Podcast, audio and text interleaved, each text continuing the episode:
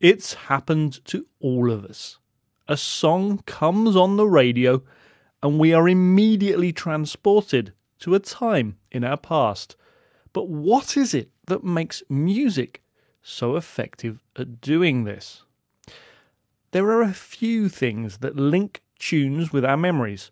Paul Donoghue, writing for ABC News, reminds us that the emotional nature of music helps make it particularly memorable. And Kelly Jakubowski, an assistant professor in music psychology, adds that music and singing are often part of many important life events and rituals, and that it is also very effective in grabbing our attention.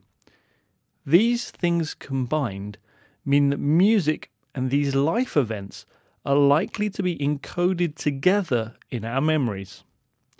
Music itself is easy to remember.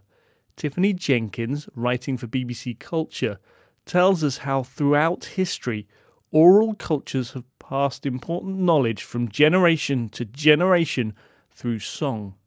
The rhythm, rhyme, melody, and alliteration in lyrics all serve as memory aids. She goes on to say that pop music, especially, can be associated with a particular moment in time.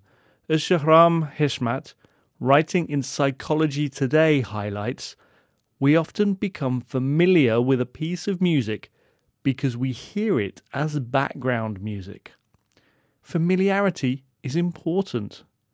Jakubowski tells us that the more familiar a piece of music is, the more effective it is at bringing back memories. This applies to music more than other cultural products because we are far more likely to hear a song over and over again than watch a film or a TV program in the same way. Heshmat points out that our musical preferences usually form during our teens, and this corresponds with what many experts call the reminiscence bump, where we make our strongest memories between the ages of 10 and 30.